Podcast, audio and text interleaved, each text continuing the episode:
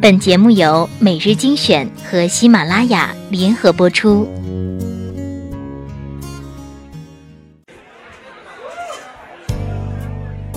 在灯火辉煌的都市，你是否有归心似箭的情绪？在车水马龙的十字街头，你是否有孤立无助的彷徨？每一串藏着不明悲伤文字的背后，那些不得已的逞强，或许你不需要别人懂，但有时我能懂。或许你不想对别人说，那让我来说给你听。每日精选，选出最温暖、最不墨守成规的文章，和小乖一起将心情流放。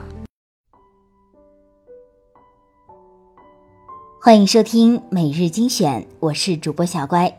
今天分享的这篇文章叫做《父母尚在苟且，你却在炫耀诗和远方》。前段时间和朋友聊天，他陪一个弟弟在北海道旅行。我问他玩的是不是很开心，他告诉我他和弟弟不是一路人，所以旅途并不是很愉快。他细细跟我讲到，弟弟缠着爸妈要去日本玩。他爸妈不放心，便邀我朋友跟着弟弟过去。他的弟弟家境不算富裕，刚上大学，也没有能力自己赚钱，却有着挥金如土的本事。就拿一件小事来讲吧，日本物价很贵，一片哈密瓜要三十人民币左右。朋友问我：“你能够认同自己还不能挣钱，家里也不是很有钱，眼睛都不眨，只是因为口渴了不肯买水，却一口气吃了三片哈密瓜的小孩吗？”这孩子让我想到一句印象很深刻的话：“父母尚在苟且，你却在炫耀诗和远方。”身边这样的人挺多的。我另外一个朋友家庭条件很一般，却把日子过得很高级。他嫌单位盒饭很难吃，每天中午出去下馆子，下午必定订一杯十几块钱的奶茶外送。和他一起出去逛街，他总会拉着我吃人气很高、价格也很昂贵的餐厅。和他旅游，他对景区里各式物价虚高的食物和纪念品，向来都是潇洒的买买买，花钱如流水。臭豆腐不算好吃，他尝了一块，吐出来，嫌恶的皱皱眉，扔了。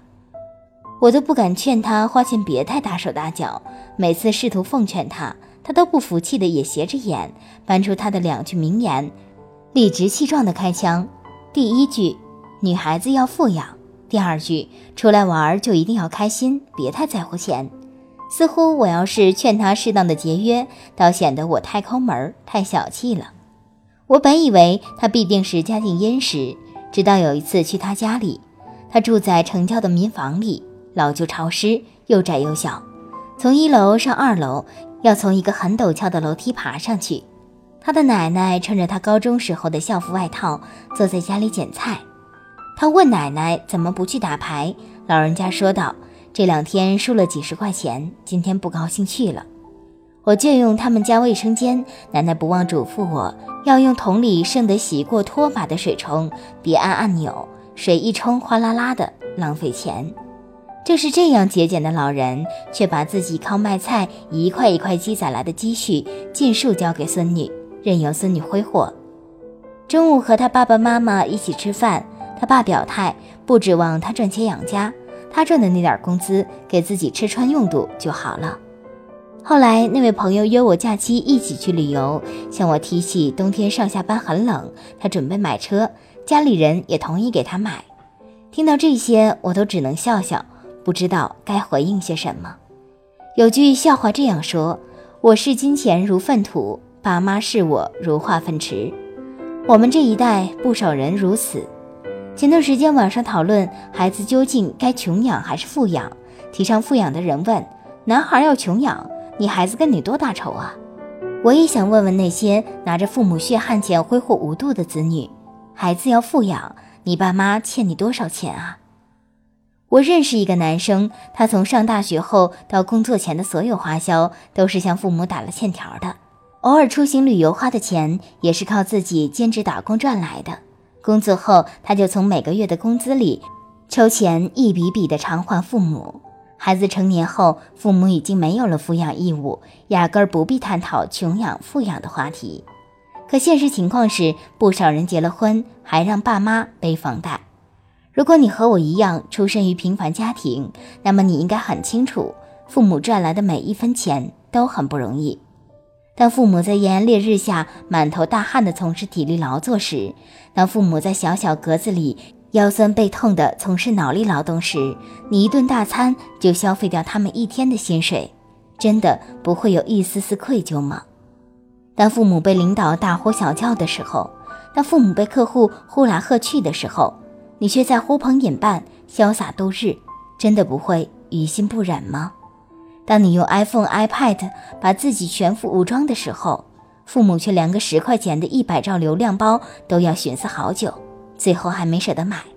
当你穿着一身说得出去的名牌，一双鞋就要几千块的时候，父母却在穿着被你淘汰的旧鞋。他们不懂你说的品牌，你还笑他们落伍。当你觉得你的知识素养、事业都远超父母，因此嫌弃父母没见过世面的时候，有没有想过，其实正是父母托举着你到更高的地方，你才有机会看到了更大的世界。你活得青春无敌，你过得光鲜亮丽，却看不见你身后默默供养着你的父母，为了让你过上更好的生活，还在向这个世界低声下气。别在缺钱的时候才想起父母，他们不是 ATM，他们胸膛上有温度，他们心跳里有感情。爸妈爱我们，爱的不容易。